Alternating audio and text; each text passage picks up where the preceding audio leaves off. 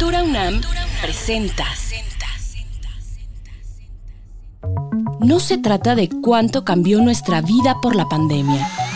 Se trata de cuánto podemos cambiarla a pesar de ella. Cubrebocas hechos en casa. Teatro a la distancia. Talleres online. Prevención de enfermedades. ¿Qué puede esperar de nosotros el futuro contingente? Prototipos para navegar. Prototipos para navegar. Un podcast de la Cátedra Extraordinaria Max Aub, Transdisciplina en Arte y Tecnología. Prototipos para navegar. Con Tania Aedo.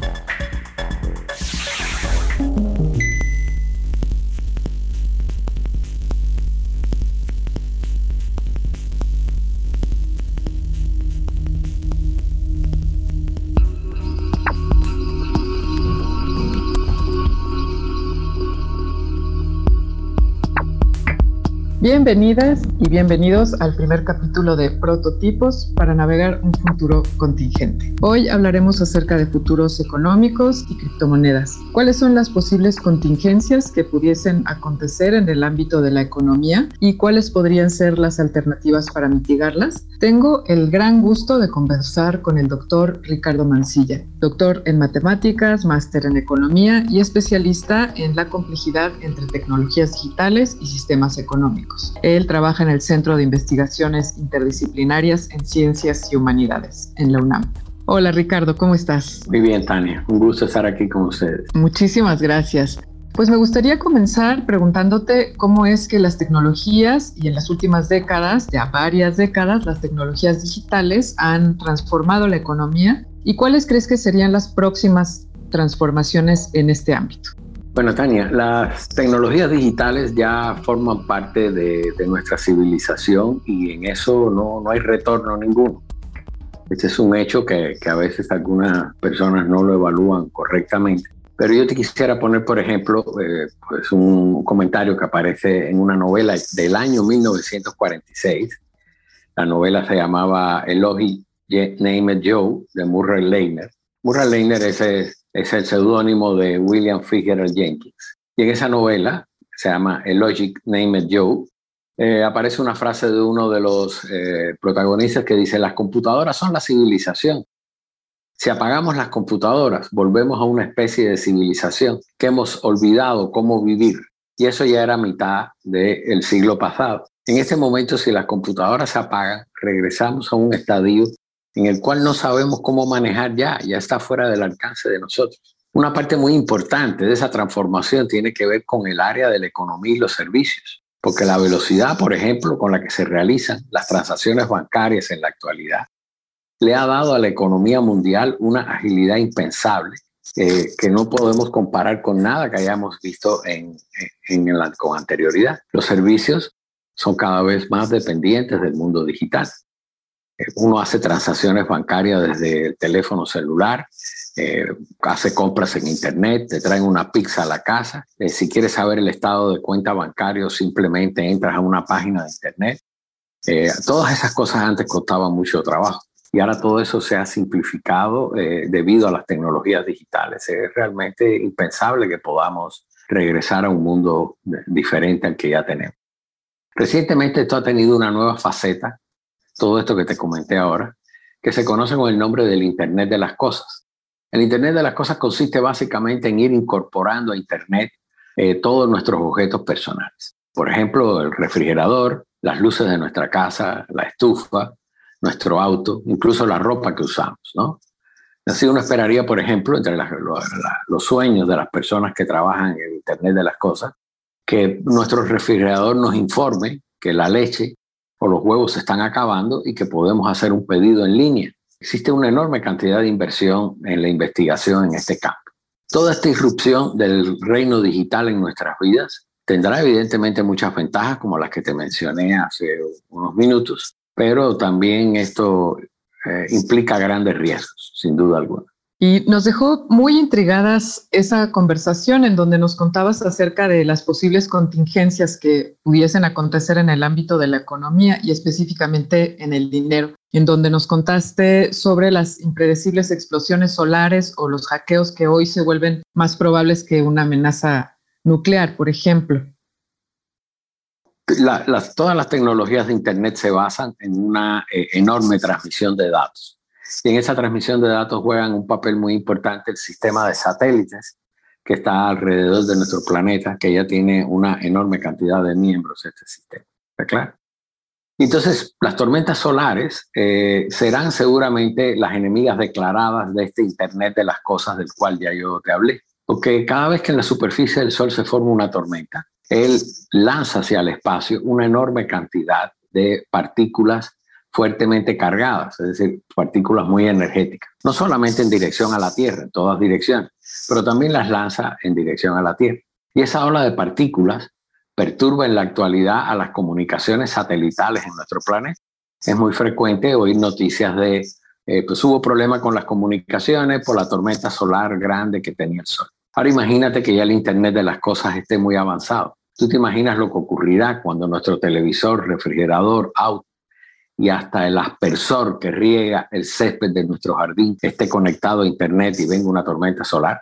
Ahora, los que trabajan en esta dirección tendrán que pensar cómo saltarse este enorme obstáculo.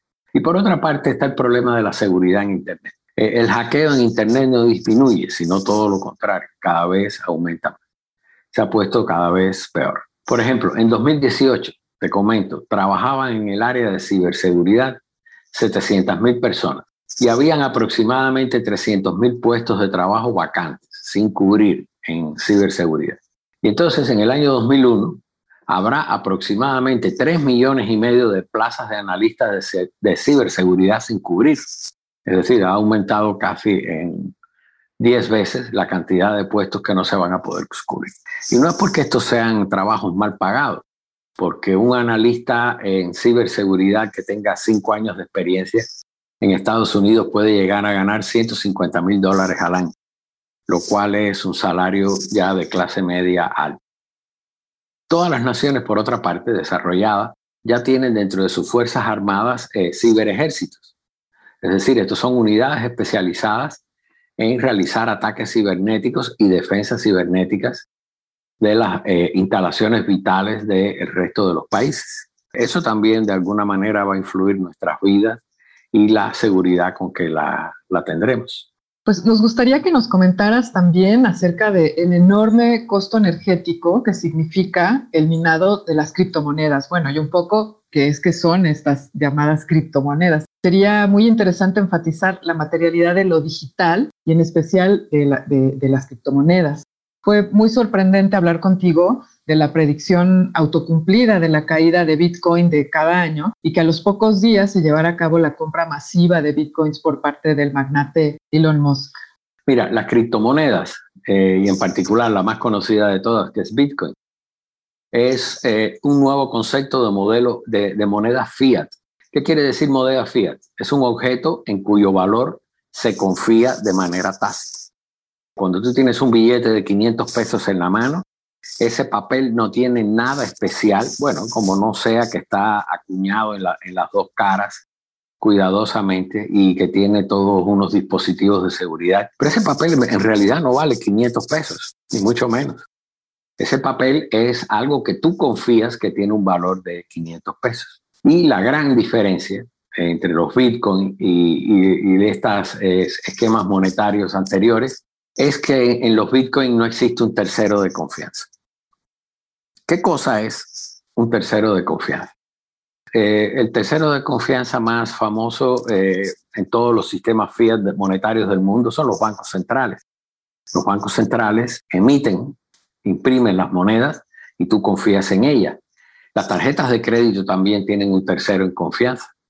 El que emite la tarjeta de crédito se compromete en garantizar la autenticidad tuya y por lo tanto la autenticidad de tus compras. Cuando tú te quieres comprar un libro en Amazon y usas tu tarjeta de crédito, el tercero en confianza es el servicio de la tarjeta de crédito, que le dice a Amazon, sí, este señor te va a pagar y yo estoy seguro que él es la persona que dice ser. Tú obviamente primero tuviste que darle unas credenciales y ese es el tercero en confianza aquí. Pero con los Bitcoin no existe el tercero en confianza. Son monedas que la confianza reside centralmente en un sistema de verificación de su legitimidad que es completamente transparente y universal. Los Bitcoin, ¿de dónde salen? Bueno, pues se extraen rompiendo un código criptográfico. Tú tienes que romper un acertijo criptográfico para poder ser poseedor de un Bitcoin. Y a ese proceso se le ha llamado metafóricamente minería de Bitcoin. Para esa minería obviamente no debes usar excavadoras, ni barrenas, ni lo que utilizas son computadoras. Computadoras que ejecutan unos algoritmos que son los que rompen el código criptográfico. Y entonces, esos algoritmos que realizan esa tarea, realmente el problema que tienen es que gastan enormes cantidades de energía eléctrica. Habitualmente ellos se corren en máquinas especiales que solamente están eh, destinadas a correr estos algoritmos, que tienen CPUs, es decir, Central Processor Units, eh, muy buenas, que ciclan a una gran velocidad, se calientan mucho y gastan mucha energía, tanto en la ejecución de los algoritmos como en el enfriamiento. Para que tengas una idea, una granja de mineros de Bitcoin gasta más electricidad que una ciudad pequeña. Y durante mucho tiempo, eh, las granjas de minería de Bitcoin estuvieron, por ejemplo, situadas en Venezuela. La gente se las llevaba a Venezuela porque allí eh, las tarifas de la energía eléctrica eran muy bajas. Y entonces eh, mineros de Bitcoin de todas partes del mundo iban a poner sus granjas de minear Bitcoin ahí. Obviamente estas criptomonedas no tienen materialidad en el sentido usual, es decir, tú no puedes tocar un Bitcoin como tocas un billete de 500 pesos. Se confía en ella como un billete, pero no, tienen, no son un objeto material. La única cosa material de una criptomoneda es que en alguna unidad de almacenamiento de datos en nuestro planeta, eso puede ser el disco duro de tu máquina, un USB, pero puede ser un servidor del otro lado del planeta. Hay una zona de esa unidad de almacenamiento donde hay una configuración de magnetizaciones determinada que guarda la información de esta criptomoneda. Es eso básicamente la única materialidad que hay con respecto a las criptomonedas. Como me comentas, hay ciertas características del mercado de criptomonedas que se han observado durante varios años. Y esto, una cosa que pasaba era que siempre en los últimos años se observaba que al principio de cada año había una caída en el valor de los bitcoins. Entonces ya la gente estaba esperando que este año ocurriera. Cuando esas cosas pasan, pues eso en la teoría económica se le llama profecía autocumplida. No es que realmente hay una razón que para que pase, pero si todo el mundo cree que va a pasar, pues entonces ocurre. Lo curioso de este año es eh, este movimiento que hizo Elon Musk, que compró casi mil millones de dólares en criptomonedas.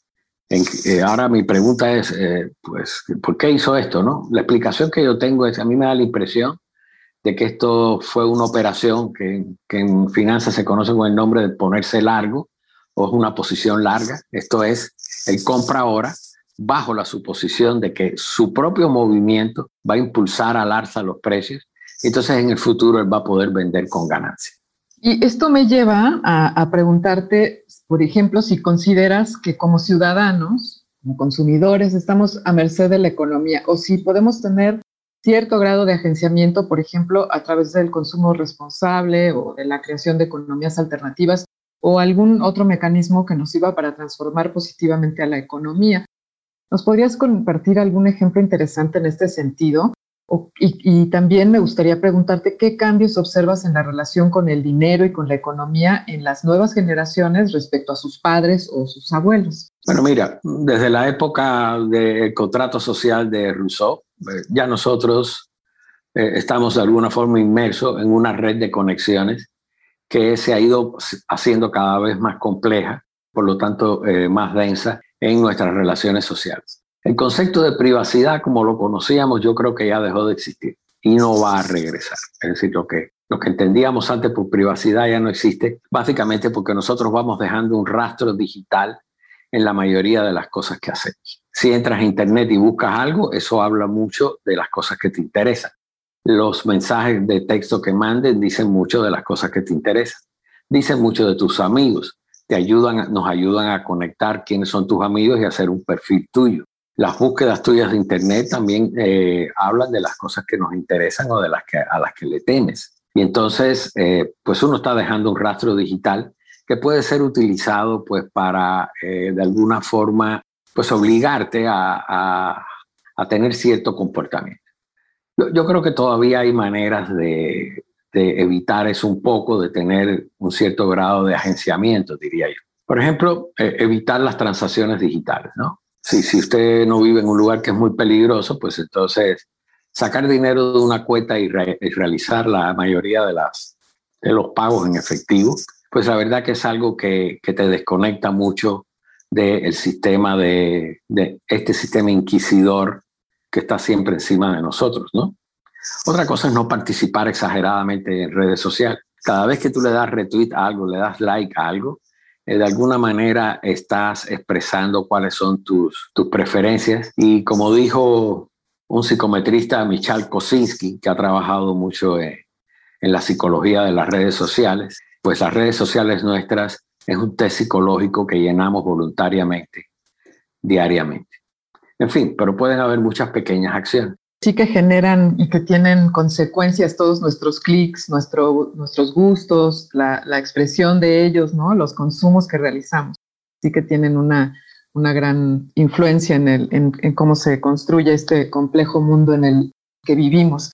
En ese mismo sentido, nos gustaría saber también tu opinión acerca de estas NFTs eh, en la transacción de criptomonedas y específicamente en relación con el mercado del arte. ¿Crees que esta gran rentabilidad que ha tenido el mercado del arte hasta este momento y que ha sido para unos pocos pudiese ampliarse con estas NFTs? que estas transacciones que van directamente del artista, por ejemplo, al, al comprador, eh, ¿Y cuál podría ser el, futuro de este fenómeno? También me gustaría preguntarte acerca de esta condición o cualidad de las criptomonedas de ser un, sistema, por un lado, transparente, pero por otro lado, preservar el anonimato. Sí, bueno, mira, las NFTs, esto es un, las siglas de Non-Fungible Tokens, que quiere decir, pues, tokens no fungibles, tokens que no se, tokens que no se pueden tocar, digamos, ¿no? Pero esta es la respuesta natural de mercado en una cultura que expande de manera irreversible su alcance al reino digital. Eh, las tecnologías de blockchain han permitido garantizar legitimidad sobre las obras a los creadores artísticos en este mundo digital que es tan, tan intangible, ¿no? Eh, por ejemplo, eh, si, si alguien viene y te quiere vender un Picasso, pues la pregunta es, ¿cómo tú sabes que el Picasso es auténtico? Pues tú tendrías que buscar especialistas, hay personas que hacen esto, ¿no? Entonces ellos tienen en cuenta pues un grupo notable de, aspectos, ¿no? Sobre todo los trazos, la manera en que hacían los trazos Picasso, esas son cosas que se usan, la vejez de la tela, del aceite que está sobre la pintura, si es que era un cuadro, las quebraduras que tiene esta pintura en la, en la superficie, a veces los colores que usaba, la manera en que embarraba la pasta, porque eso, la forma de embarrar la pasta también decía, dice mucho acerca de los autores, en fin, hay un montón de cosas. Bueno, y por último, la firma. Ahora, esto es muy fácil con un objeto físico. Pero la pregunta ahora es, que este es el tema que, que, que, habría que resolver, cómo saber si una obra digital, por ejemplo, de este artista que se, que se conoce como Beeple, es auténtica. Porque en realidad lo que hace son obras digitales que están en, en formato JPG, por ejemplo. Es decir, es un archivo gráfico. Entonces, de ese archivo gráfico pueden haber un montón de copias. ¿Cómo sabemos que la copia original, la primera que hizo él, es la que tú tienes en la mano y es auténtica? Lo que pasa es que la tecnología de Bitcoin, que es el sustento de las criptomonedas, permite resolver este problema y es la esencia de los non-fungible tokens, de los NFT.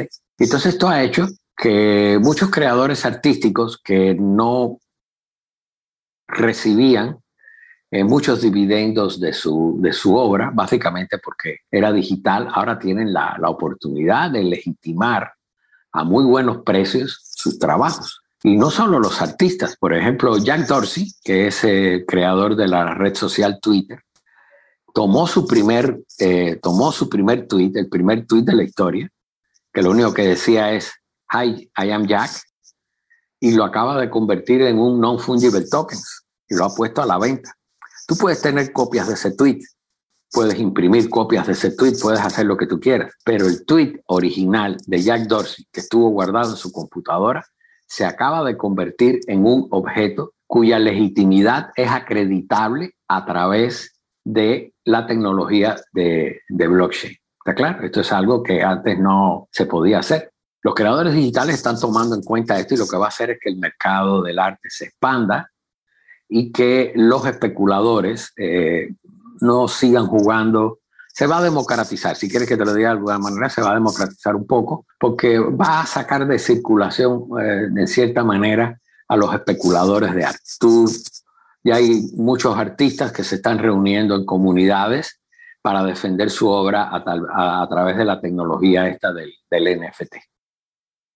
Y eso nos, nos, va a regresar a una viejísima discusión en el arte digital sobre el original, ¿no? El original y las copias. Muy interesante todas las, las conversaciones y los temas de las artes digitales que están volviéndose a poner sobre la mesa gracias a estos NFTs. Y está bien que se agiten las aguas un poquito para, para ver qué pasa. Y hablando acerca del trabajo, hace poco tiempo, en una conferencia que, dio Bruno Latour en la Cátedra Alfonso Reyes, comentó que veía el futuro de la economía en la economía informal, en la que dice somos expertos en México y en América Latina. ¿Tú qué opinión tendrías al respecto? Bueno, yo la verdad que eh, no, no creo que haya un, regreso masivo a la, a la economía informal, ni mucho menos, ¿no? Si, hay un regreso a la economía informal será eh, como una suerte de vintage, ¿está claro? Tú ves que recientemente, probablemente la última década, un poco más, muchas personas son proclives al consumo de productos orgánicos, a cosas que no sean genéricas, etcétera, etcétera. Eh, hay un regreso a la naturaleza de alguna forma, hay un regreso a la informalidad en la economía. A mí me gusta comprar en el puestecito de verduras, no quiero ir al súper, porque creo que las verduras del puestecito tienen algo eh, más autóctono, más, pero eso es vintage, definitivamente, es, mi punto de vista. ¿no? Pero eso no va a detener la producción masiva de alimentos, por ejemplo, sin la cual la humanidad francamente eh, ya no puede eh, manejarse, porque somos muchos millones.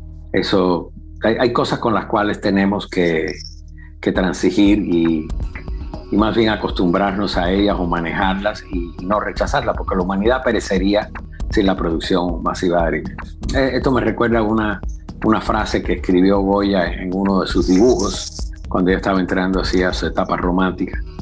Eh, en uno de los dibujos aparece la frase, los sueños de la razón crean monstruos. Y efectivamente eso es, eso es lo que hemos hecho nosotros. ¿no?